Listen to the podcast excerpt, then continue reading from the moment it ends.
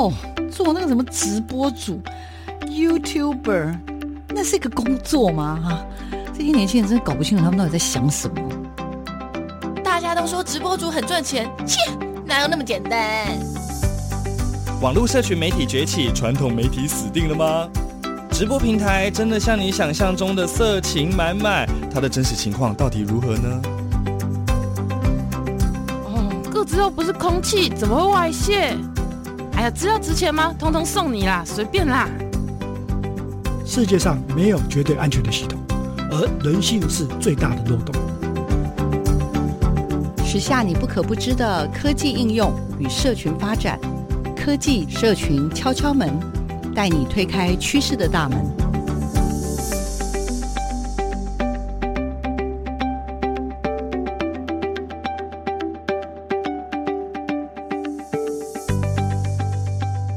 收听每个礼拜六上午为听众朋友准备的。科技社群敲敲门，我是主持人小黄老师。各位空中的听众朋友，大家早安，过得好吗？呃，小黄老师呢很开心啊，每个礼拜六的上午都为大家介绍跟科技、跟社群有关的主题，而且很重要是为大家邀请一些我觉得很特别、很酷的人。那这个节目其实我们已经开始筹备了一年多嘛，哈，然后每次小黄老师在准备这些主题的时候，就会。真的觉得，哎，我真的是太用心了，自己说自己啦，我都为大家很认真的去找我自己觉得很酷的人，很有趣的人。然后这一路以来，很多朋友都跟我说，哎，真的，小黄老师，你真的介绍很多是我以前想都没想过的人哈。不管他们年龄层是如何，那横跨了各式各样的，有很年轻的世代，也有很多是我觉得在这个行业里面其实经营很久、深耕很久，但是有机会让更多的听众朋友认识哦。我想这就是为什么我们要开这个节目，跟所有听众朋友介绍的。重点好，那这个礼拜六呢，我们要为大家推荐什么样的好伙伴呢？我自己真的也觉得很有趣。那话说话说，就是在之前呢，有一天呢，我就在我的社群媒体哦，那你看各位，我们就是在科技社群节目里面，就在好好善用社群。我突然见到一个我一个之前的合作过的一个好伙伴李春芳李校长呢，他分享说：“哎呀，我们呢以前来的一个很棒的讲师啊，叫做香宇老师，他最近出书了，他最近出了一本很厉害的书，巴拉巴拉巴拉讲一堆。”说哇，这个书哦太有趣了，然后欢迎大家来。那我就很高兴的准备要采访这本书的作者，但是没想到越聊越找资料，哇，觉得不得了。这个这个作者呢，我实在是太值得推荐给听众朋友了。那他呢是香宇老师，而且他目前担任亚太的 STEM 的教育协会的理事长。而且很重要的是，我们的香宇老师呢，他真的是一个很跨跨跨跨跨跨很多领域的人，很符合我们的精神。好，我们来欢迎一下我们的香宇老师。香宇老师，请。Hello，各位听众朋友，大家好，小黄老师好。是香宇老师，我们刚刚预防的时候，有没有一种相见恨晚的感觉？嗯、对，就觉得哦，这可能要谈个三天三夜的感觉。这个太可怕了，不行。然后香宇老师出了这本好厉害的书，叫做《如果如果屁有颜色》。真的太酷了！为什么你知道吗？我想大家应该爸爸妈妈都知道，就小孩子一讲到屁就很兴奋哈。其实也不是只有小孩，其实我发现大人其实也是。好，那但是为什么？为什么就是这本可能就是一个童书的作家？可是为什么我会跟大家一直说，我觉得这次找得到的香宇老师太酷了，因为香宇老师也是 STEM 的教育协会的理事长，而且香宇老师真的很特别的是，他经历很丰富。介绍一下你怎么从幼儿教。育系这种专长，一路这样跨跨跨跨到 STEM，然后跨到绘本作家这条路，真的太酷了。来，这个也是我经常出去的时候，很多数的人对于我要讲的主题，可能没有对于我的背景要来的有兴趣一点。哈，就是其实我大学念的是幼教系，然后一路念完幼教系之后，我就开始在幼儿园工作。好，我就直接到下现场工作。那我没有去考公幼啦，主要是因为我不会弹琴。我们当年是要弹钢琴，公幼要考琴法。那我一个台东的乡下小孩，从小也没有碰过钢琴，所以我在大学那四年其实学琴是很痛苦的。好，那也因为这样，所以我到了幼儿园现场的时候，我非常能够体会，那个小孩如果不想上学、有压力的时候，他是真的会身体不舒服的。好，因为我当年在学琴就是这个状况。哈，那这个经验对于我在幼儿园非常非常的有帮助。哈，然后我在幼儿园，因为都在私立学校，所以我一路在从台中然后到台北。待过了信义基金会，然后待了康轩。后来我因为结婚的关系，就落脚在新店。那我就在新店的一家算是中型的区域性的连锁的幼儿园，一个文教机构哈，叫做菲利哈，也是新店非常有名的学校。那我在这边就待了非常长的一段时间哈。然后我大概在七八年前，因为我最后已经是现场当到园长的工作，想要再做一点不一样的，我觉得内在一直有个声音想要做一点不一样的哈，于是我就辞掉了这个园长的工作，然后就自己出来创业。创业之后呢，就开始做，其实我还是熟悉的还是这个领域啦，所以我就做了一些亲子之间的教育，然后再来就是因为当时我很喜欢玩桌游，然后再加上我自己又念了儿童文学研究所。所以我就开始做绘本跟桌游之间的一些连结跟相关的教育工作哈。那也因为自己出来创业，所以接触的面向跟接触的人就越来越广。那在这个过程当中呢，我开始因为我自己要做教学，所以我就接触很多的教具。然后也是因为接触了这么多教具之后，对于整个呃市场的这个变化就比较敏感一点。所以二零一七年我去香港的玩具展，因为我其实是想要去看看。最新的这些玩具的趋势跟教具的趋势，但我在香港玩具展二零一七年就看到整个玩具展的主题是 STEAM 教育，哇，当时我就觉得哇，这是什么东西啊？我没听过诶。所以也是从那个时候开始，我就投入了这个性教育跟 STEM 教育的一个研究，就开始去去看这到底是些什么。那从二零一七年一直到现在，这中间我就开始不停的呃，想要把这个性教育的一些想法跟观念甚至一些做法做一些分享。那我自己最常接触的其实是幼稚园的老师，幼儿园的老师，所以我大概花了蛮多的时间在做幼儿园的这个区块里面，去跟老师们分享这个 STEAM 教育在幼儿园的现场，你可以怎么样去落实，怎么样去操作。哈，那这也是跟现在之所以做 STEAM 教育协会的这个缘起是其实是有相关的。但我在去年又把我的那个个人工作室那个教育中心给停掉了哈，那我现在就是专职做自由讲师，那专门就是做可能是亲子教育，包括正向教养啦，然后再来就是幼儿园现场老师的一些教学的提升哈，跟一些增能的训练这样子。太酷了！听众朋友有没有觉得就跟我第一次听到的，就是那个嘴巴有点合不拢？因为我我刚刚就前面预防还在问老师，老师你想要我们怎么称呼你？是以这个畅销绘本，如果 有颜色。作家的身份来受访呢，还是从这个所谓的热门的讲师，或者是教学幼儿教育的辅导教练？到底你想要我们怎么称呼呢？老师说，哎，其实都可以。然后或者是你可以叫我说我是桌游玩家，因为哦对，老师你知道吗？其实我在网络上查找您资料的时候，嗯、他这边强调说您是桌游达人香宇王香宇老师。然后呢，这个就是如果再看一下各种经历，就是老师又经历过康轩这样子的一个文教集团，嗯、而且不是只有当园长，老师其实有待过，看好像研发部也待过编辑部，嗯、也当过园长，然后也在信谊基金会那边当过老师嘛。那后来的这个所谓的 Fun Kids 这个叫什么亲子阅读教育的部分，嗯、真的管很宽呢，哈，老师。对，可以这么说。所以有时候我都不知道怎么介绍我自己。有人问我说：“老师，你在你那个在在做些什么？”哎，我都不知道我要从哪里开始讲起。应该是说，我们的香宇老师呢，对，我要跟大家说，他叫本名叫王香鱼嘛，哈，香是那个三点水的香，对，鱼是女字旁，那个、然后嘞，给予的予。但是大家都不叫他王香宇老师，也不叫他园长，大家都叫他香宇，对就是我们平常很喜欢吃的那个香鱼老师，对，不对？怎么回事？对对，因为你看你打字有没有？电脑会自动选字嘛，然后你打了香鱼之后啊，我常常就是出来就是那香鱼，就吃的那香鱼两个字，然后再加上我自己也真的很喜欢吃香鱼，所以我就觉得哎，好吧，那就用香鱼这两个字。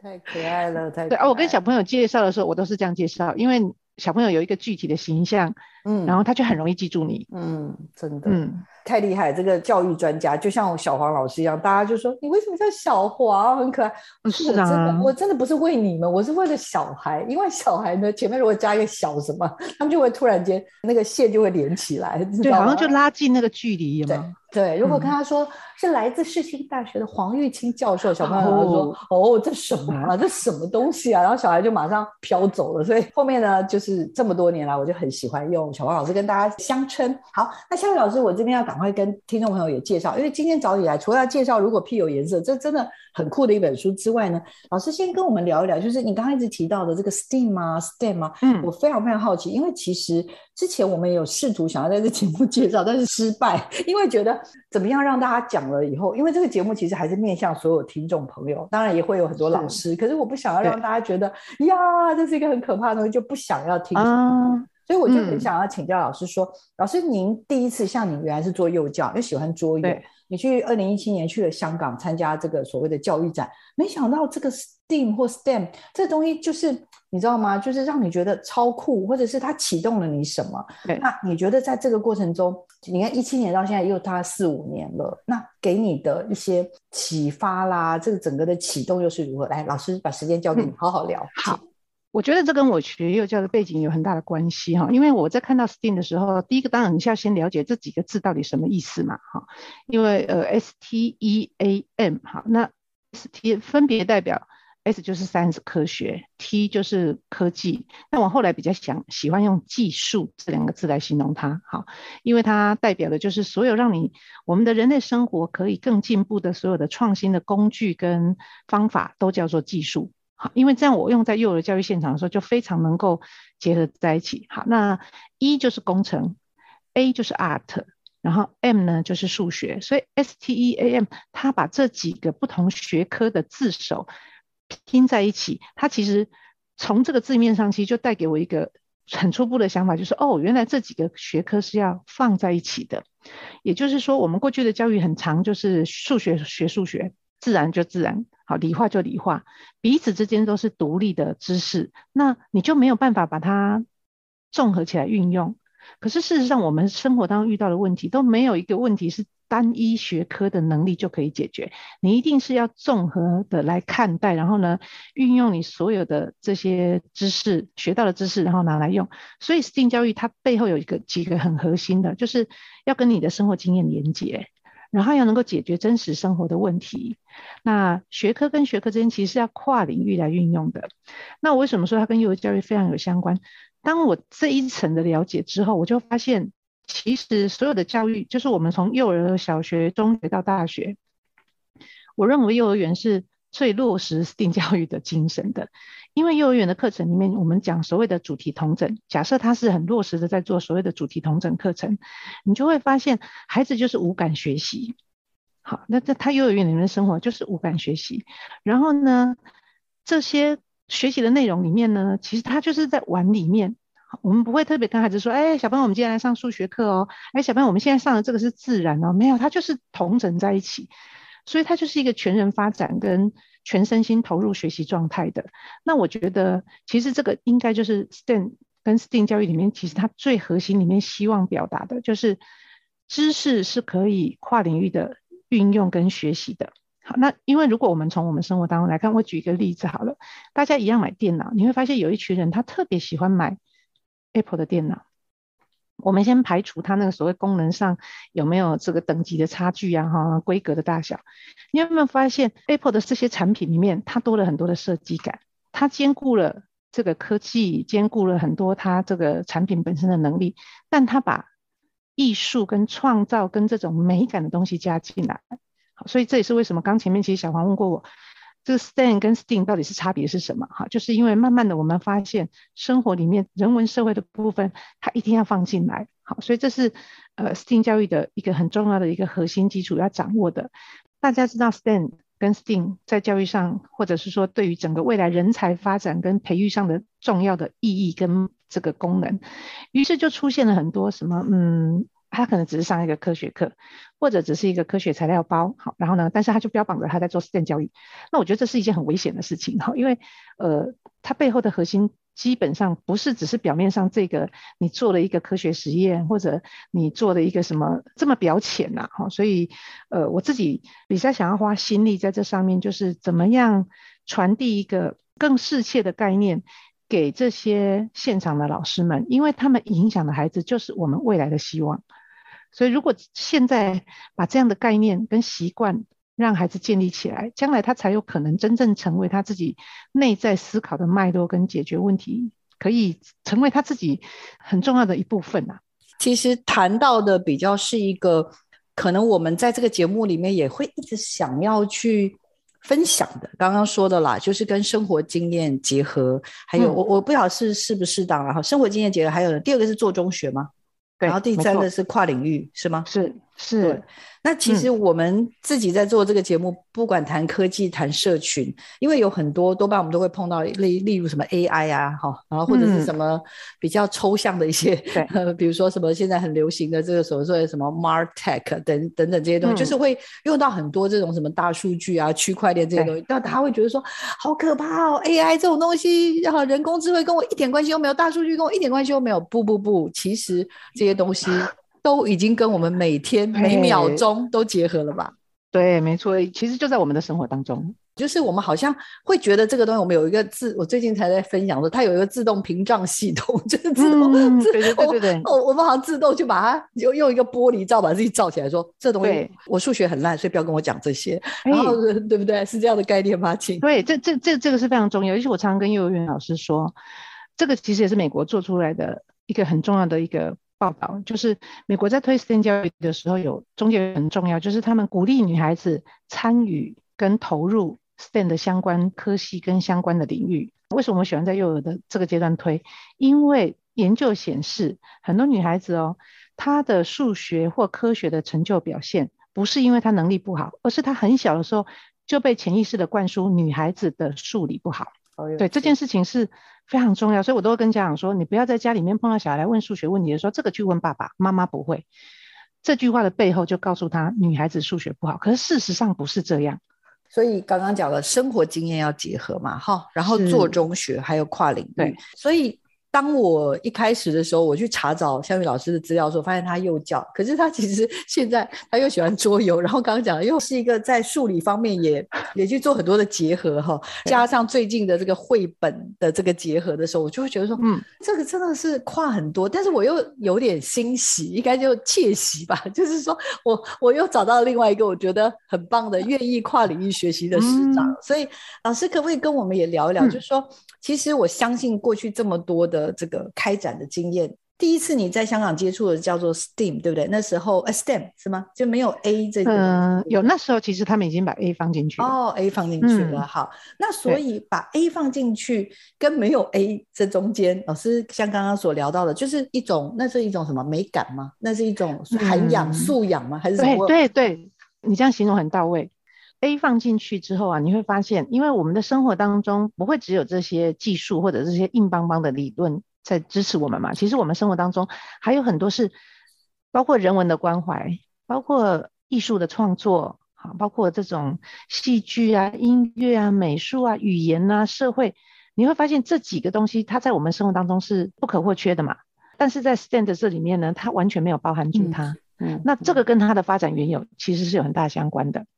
就是我们现在在讲 STEM，事实上它是最早，我常常这样形容 STEM 这个名词出现呢、啊，其实是一九八六年的时候，它是美国的国家科学委员会提出来的。那它相当于应该我我我想我没有特别去查证，但我我想它的角色应该就是所谓幕僚单位哈，针对总统的这个美国总统的一些施政啊，跟整个国家发展提出建言的。那当时他们就发现，他们就提出来需要专注跟提升整。个美国对于 STEM 这几个领域的人才的培养，因为他们已经开始预估未来在这个人力如果有缺口，就会影响整个国家的竞争力，就会影响他在全世界保持领先地位的这个竞争力。好，那因为他们发现自己国内的高等教育的学生就读这几个领域的越来越少，他们比较喜欢去读一些人文科目，这对于军事、工业、太空发展都有非常大的影响。好，所以就是从那个时候开始，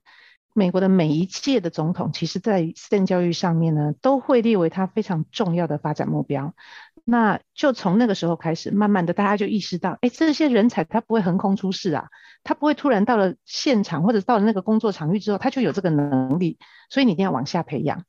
是这个 STEM 教育就慢慢慢慢的走到教育的领域。那那个关键点其实是欧奥巴马总统，奥巴马在他两届当总统的时候，他拨了非常高的预算在做 STEM 师资的养成跟 STEM 教育。好，所以其实是从那个时候开始，那接下来就全世界各国对于 STEM 教育这件事情也投注了相当高的关注，因为它的确也代表着一个一个教育趋势啦。包括我们刚讲那几个，你要做中学啊，你要跨领域啊，好，你要跟生活经验结合啊，尤其你必须要解决真实社会生活当中的问题，这样你的知识学了才有用嘛。好，所以、嗯、呃，STEM 跟 STEAM 它之所以一九八六年提出来，可是到现在二零二二年，二零就是大概在这三五年当中才高度的被讨论，好，也是因为它不是一开始就是从教育领域，好，因为我举一个例子，大家就可以马上对照到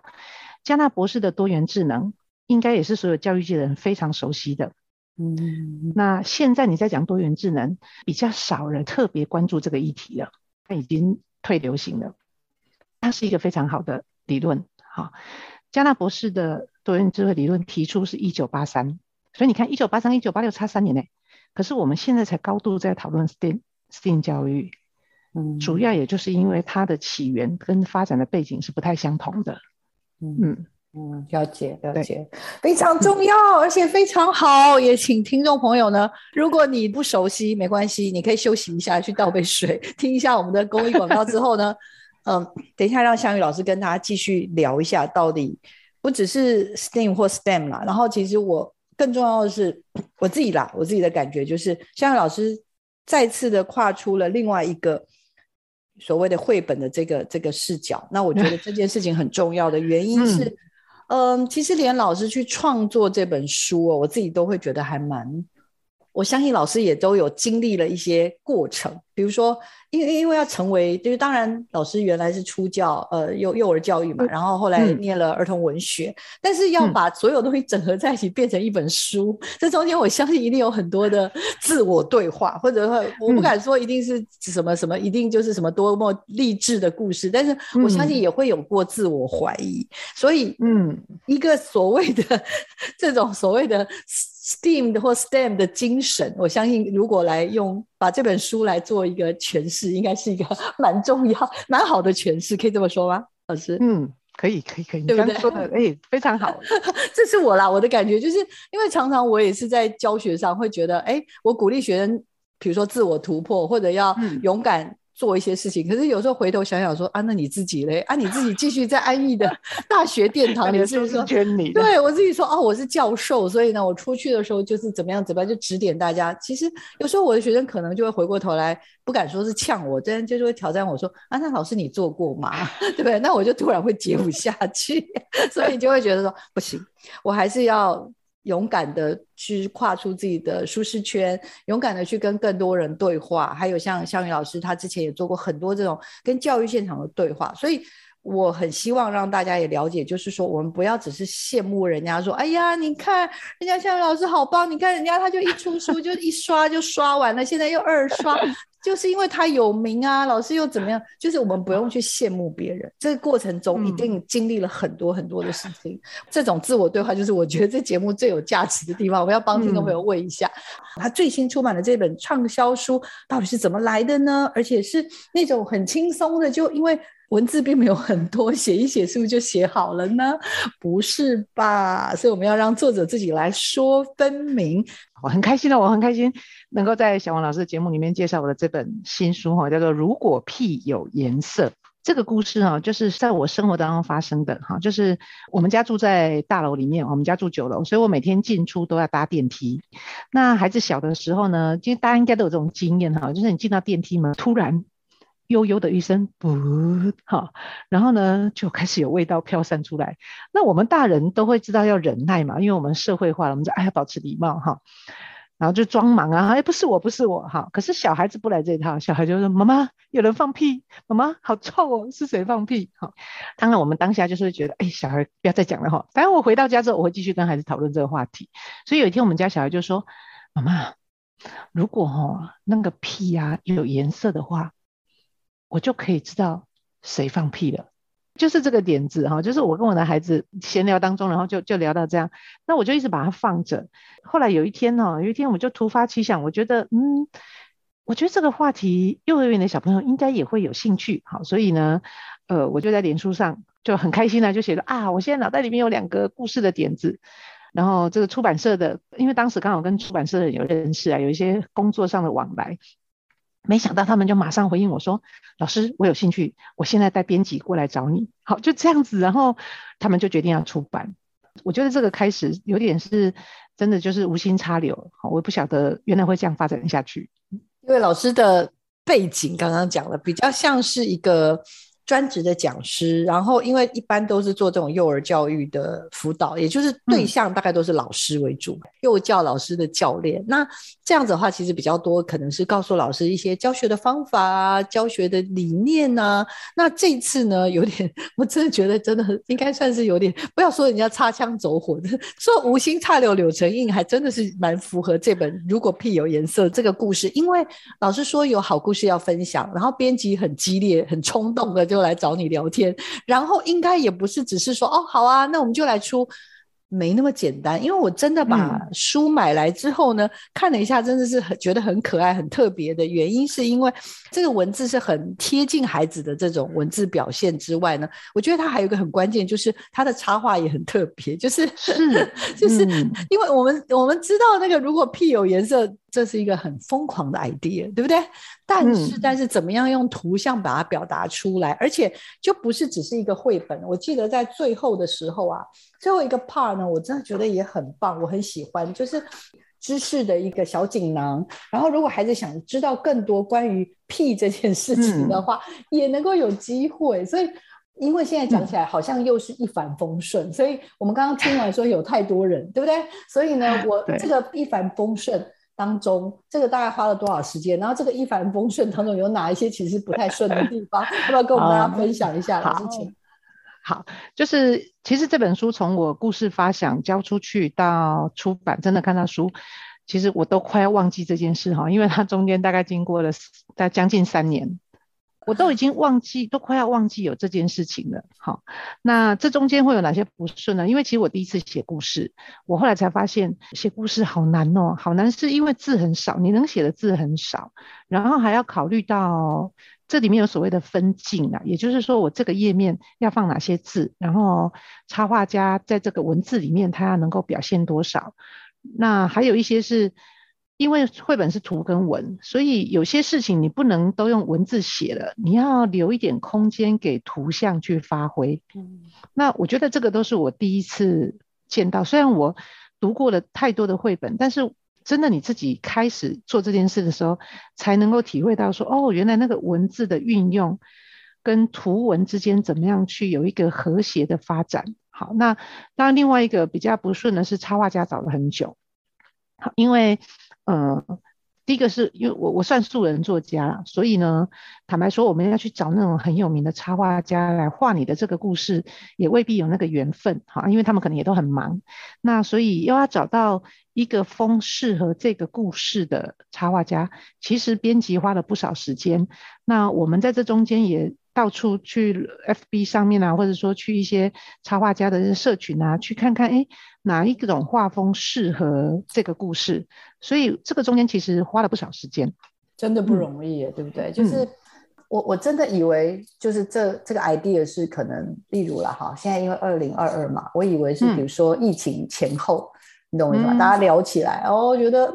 这 idea 很棒啊，然后哦，就找到一个就是还蛮可爱的。呃，插画家叫黄鼻子，然后呢，他就是一个设计师嘛，然后转换画插画，然后就哎，因为我看前面的资料，好像显示就是一切都搭配的天衣无缝，而且感觉没有经过很多的过程就完成了，而且想想字数大概也不超过，也没有达万字吧，搞不好连几千字都没有，对不对？对对对对对，想说三到五块好了。对不对？这样子也才不过一两万块钱的稿费耶，然后这个书就出来了耶，嗯、现在就卖到几百本、上千本都卖完了。现在到底是在太好做，而且太好赚，嗯，晓得。所以找 partner 不容易，像刚刚讲的分镜这件事情也是一门专业。嗯、老师，你已经园长小姐已经对话这么多年了，嗯，你在做这件事情的转化，就还会经过这么辛苦的过程。嗯、那过程中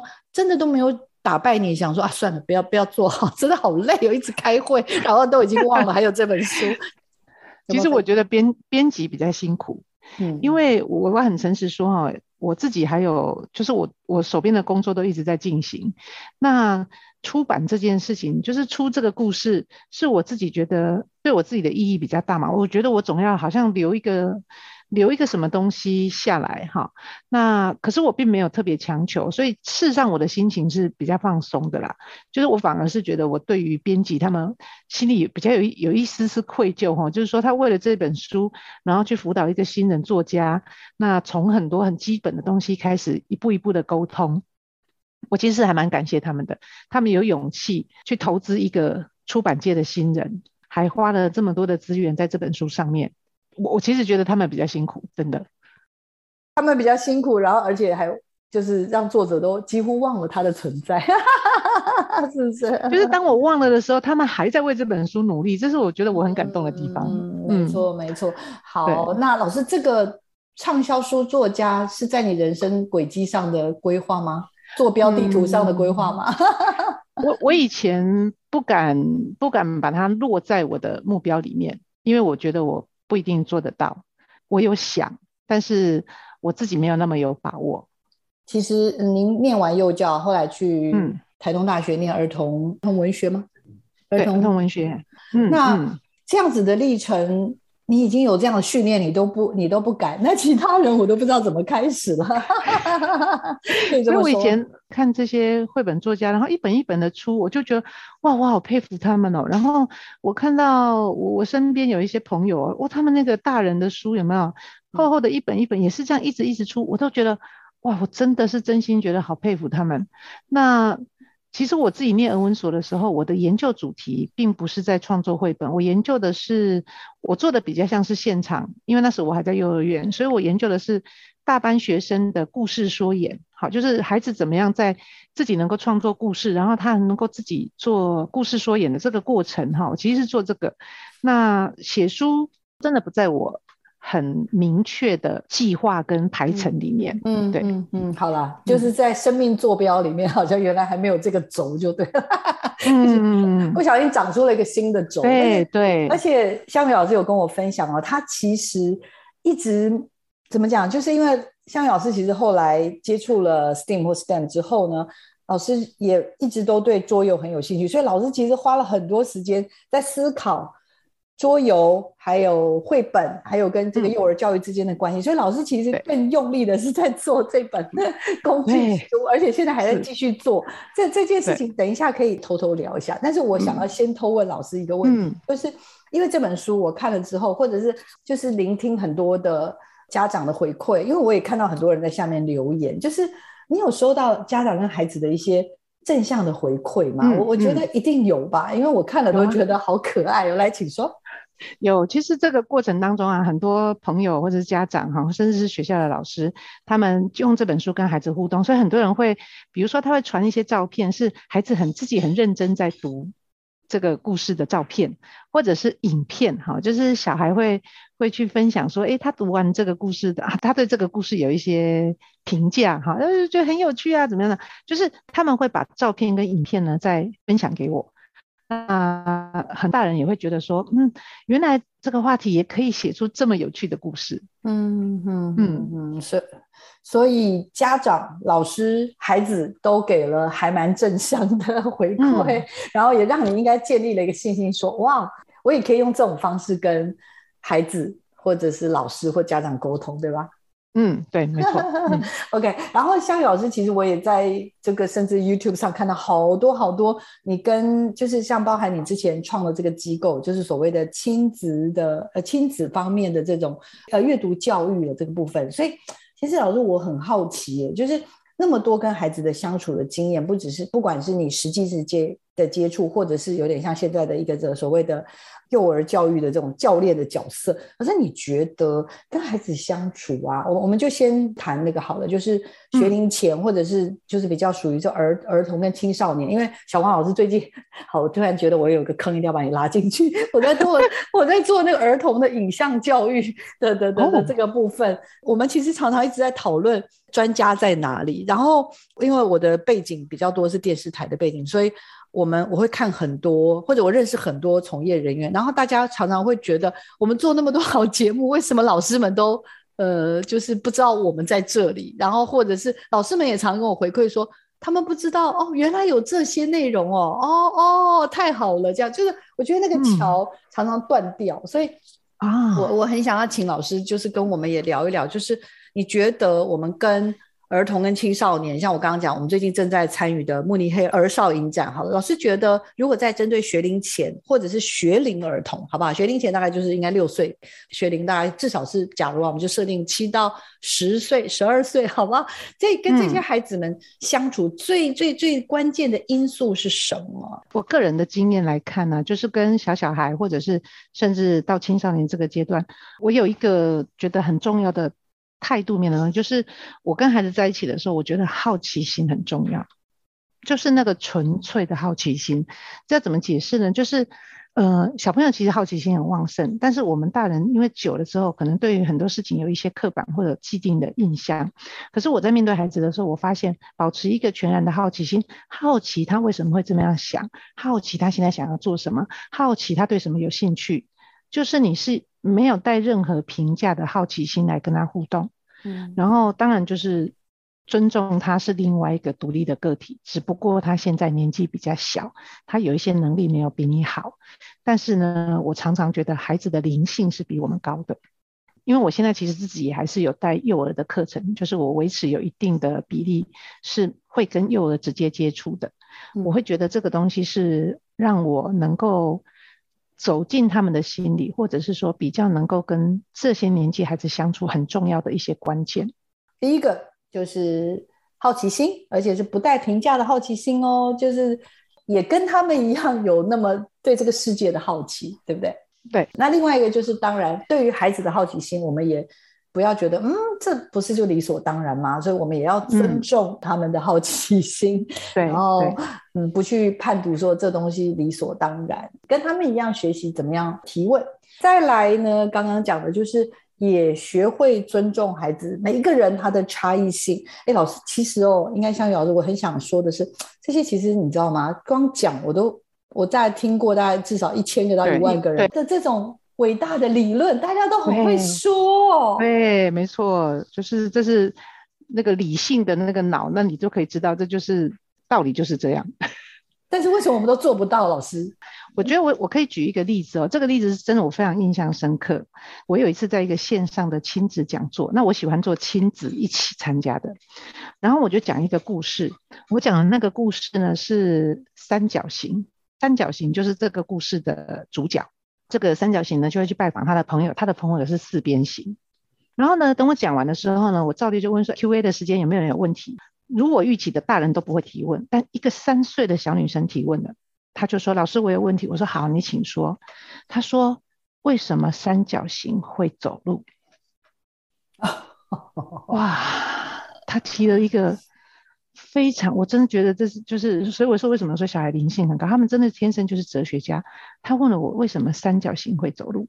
然后我当时心里就在想，我想这线上所有的家长都在等着我看那边那回答。好，就是可能自己也在想，哎，我小孩问我我怎么回答？我想很多人会说没有为什么啊，就故事啊。哦，好，可是这个回答其实是没有办法满足孩子的。嗯，好，我当下就在想，哦，他这个问题真好，为什么三角形会走路？好，我就先跟他讲，我说，哇，你这个问题真是太棒了，哈。那你有没有看过一种故事，哈？然后那个故事里面呢、啊，兔子会说话，好，然后呢，小鸟也会说话，然后呢，小狗会跳舞，然后什么什么，我就我就举很多这样子在故事里面才会发生的例子。好，然后他就说有啊有啊，然后那小孩就豁然开朗，对呀、啊，好，然后我就说是就是这样，因为呢，你看哦，在故事里面啊，什么事情都有可能发生，好，所以这个故事里面的三角形呢，它不但会走路，它还会说话，而且它还有朋友，就跟你看到的那其他的故事一样，很像，有这样这样这样。哦，我就举的这些例子，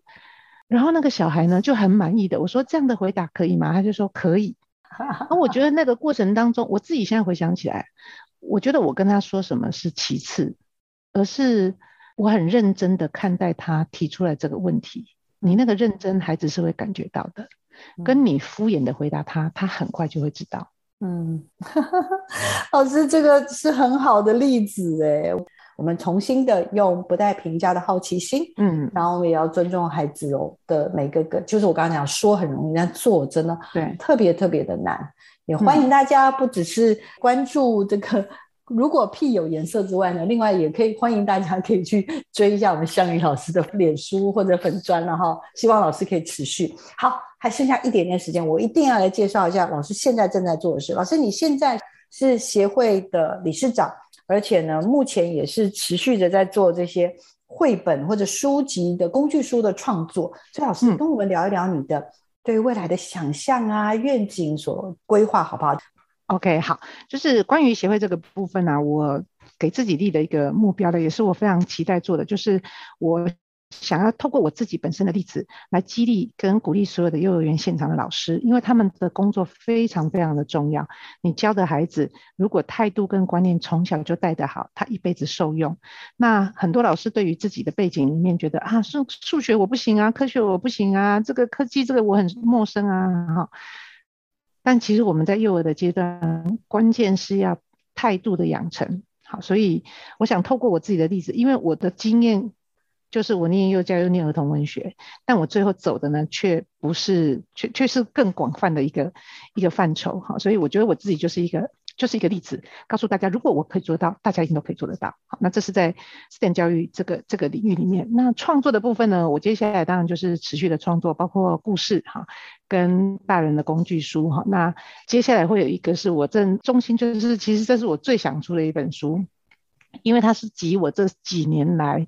做课程跟分享的。这个集大成哈，那主题就是在讲绘本跟桌游怎么样结合在一起，然后可以应用它来在教学上也好，或是在亲子互动当中当成一个很好的工具来引导孩子哈。那其实我也很感谢我文所的教授杨杨老师杨茂修老师，他愿意帮我出版这本书，那这是我接下来非常重要的一件工作。嗯，好，我要帮听众朋友再多问了，因为还有先预约一下那本书的介绍。老师的进度如何啊？那个书，因为你你刚刚说这个如果屁有颜色啊，要到三到四年，而且到最后都忘记它的存在。嗯、那现在老师你的工作进度跟大家汇报一下吧。嗯、就是这本桌游与绘本共舞哈，先暂时这样定名，桌游跟绘本共舞这本书顺利的话，我们是预计在九月份要出版。好，那因为我前面其实累积的，其实稿子已经也写好很多年了，嗯、就是在等这个因缘具足，有出版社愿意帮我出版这本书，这样子。可不可以先跟我们提点一下？嗯、因为我觉得绘本这次你你因为实际参与了，对不对？啊、嗯，也有这样子的经验了。然后以前当然就大量的带大家读绘本，对不对？对。对。然后那桌游呢，就更不用说，老师玩桌游，听说超过十年以上了，对吗？嗯嗯，然后那这两个东西整合在一起，要不要先让我们批判一下，好不好？好，来，请。就是有一个关键的前提哈，就是每一个人不是只有小孩，每一个人每一个人都喜欢听故事跟玩游戏，所以绘本、听故事、桌游、玩游戏符合了人性基本需求哈。那以前我们在做绘本推广，常常就讲完故事，可能就是玩游戏啦、做烹饪啦、做 DIY 啦。戏剧啦、音乐啦、舞蹈，大概就这些。我就常常在想，那除了这些，我可不可以再做点别的？好，所以我讲完故事之后，可不可以来玩桌游？因为故事跟游戏，它提供的学习体验跟它创造的经验是不一样的。呃，就这两个，如果可以很完美的结合在一起，我觉得那真是一件非常棒的事情。全世界最美好的事情，是不是？嗯、对。OK OK。听完香宇老师的分享啊，我想老师除了在关心。台湾跟亚太地区的这个 STEAM 或 STEM 教育的这个推动之外，很重要的是老师也关注着刚刚所聊到的绘本跟桌游，也就是每个人都喜欢听故事，每个人都爱玩游戏，所以老师又为我们大家呢准备了这本书。那我刚刚也跟他预约了哦，请老师呢随时都可以回到我们节目来跟我们分享，因为这两个东西也是我最近也很关心的。像桌游也是，我自己觉得桌游实在太厉害了。就是有时候家人正在为了一些什么事情苦恼，或者是。关系这个有点小紧张的时候，哎，有时候玩个桌游呢，好像就可以疏解很多 很多的这个很多的压力哦。所以原来原来绘本跟桌游也是有机会可以去整合在一起的。那我们的项羽老师，呃，也不藏私，把他这么多年来的一些经验，然后跟他的观察，把它整合在一起，很快很快的哦，在今年下半年又要推出了。所以不晓得听众朋友有没有觉得？今天赚到了呢！除了认识一本绘本，认识一个很棒的 这个厉害的老师之外呢，我觉得也有机会能够更了解我们的整个科技跟社群跟 STEAM 的这样子的一个发展哦。那也希望啦，大家也不要害怕。好，对老老师，可不可以跟我们最后也分享一下，好不好？你希望大家透过不管是书籍，不管是如果屁有颜色，或者是未来的这些。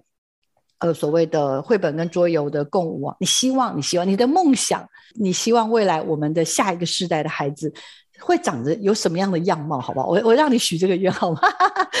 就是我觉得，哎，希望这个世代新世代的孩子，他能够独立、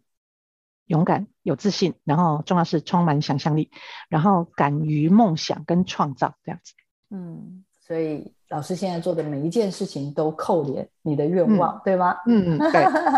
好，这也是小黄老师很期待的。那只是象瑜老师也做了属于他这个部分的许愿哦。我们就一起来期待我们的下一个世代的孩子能够拥有这么美好的所有所有以上象瑜老师所说的特质。好，我们今天的节目就到这边要告个段落喽。也希望听众朋友喜欢我们为你准备的这样子好的人物故事，然后以及老师的创作以及他所追寻的梦想。请听众朋友持续锁定我们的科技社群敲敲门，也非常非常欢迎听众朋友可以到各大书籍的订书平台，呃，订阅这个老师的。如果屁有颜色的话，这本好书哦，我自己觉得很可爱，很可爱，也推荐大家，然后也祝福大家有一个美好的周末，跟孩子一起读。如果屁有颜色，你会发现这个周末充满了颜色。好，我们谢谢笑宇老师，也谢谢朋友喜欢我们这个礼拜的节目哦，我们跟大家再会喽，拜拜，拜拜。